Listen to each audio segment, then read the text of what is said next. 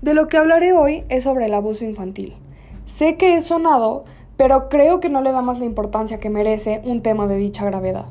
Así que me gustaría ponerte en contexto y que sepas dónde estamos posicionados como país. México ocupa el primer lugar en abuso sexual infantil a escala mundial, informó Aldeas Infantiles SOS, una organización sin fines de lucro que, además, indicó que en 4 de cada 10 casos el delito es cometido por familiares o gente cercana a los menores. Diana Rosales, directora general del organismo, comentó que esta es solo una estimación porque únicamente 2% de los delitos se denuncia debido a que los niños se quedan callados por miedo, culpa o temor. La Organización para la Cooperación y el Desarrollo Económico, OCDE, reportó que cada año 5.4 millones de menores en el país son víctimas de abuso sexual. Y en 60% de los casos, el agresor es una persona cercana a la familia como padres, padrastros, tíos y vecinos. Efraín Guzmán, coordinador nacional de protección infantil, añadió que lo grave es que por cada mil casos de abuso a menores, únicamente 100 se denuncian. Solo 10 llegan a juicio y, por si fuera poco, un solo caso alcanza condena. El hogar se ha convertido en la zona de mayor peligro, pues 6 de cada 10 agresiones se cometen en ese entorno, donde se supone que los menores deben estar más protegidos, precisó.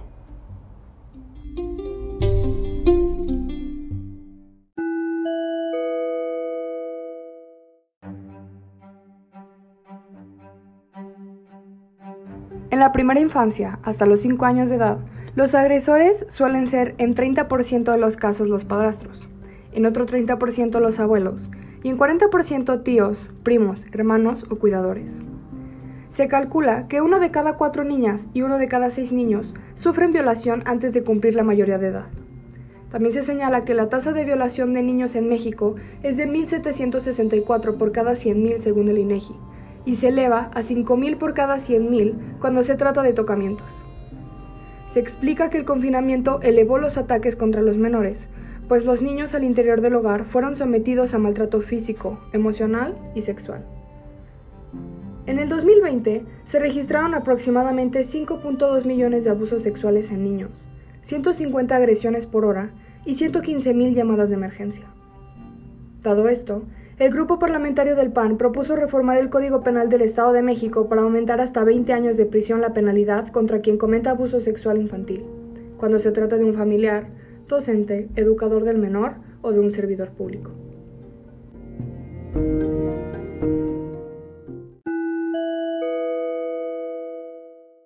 Me impacta y entristece el que mi país esté a la cabeza del abuso infantil y aún más el pensar y saber que tantas personas son capaces de destruirle la infancia de esa manera a un pequeño inocente. Además creo que uno de los sectores más vulnerables son los niños migrantes, que no tienen acompañamiento. 85% de niños que se desplazan solos desde el sur y hacia el norte, que están completamente desprotegidos. Creo que es esencial que el gobierno pueda dirigir más recursos a la atención de los menores, víctimas de abuso sexual, y se prepare para evitar la revictimización de los infantes que denuncian. Pero sobre todo, el cuidarlos y creerles para que sea más fácil y que puedan salir adelante. Por último, que no tenga repercusiones en un futuro.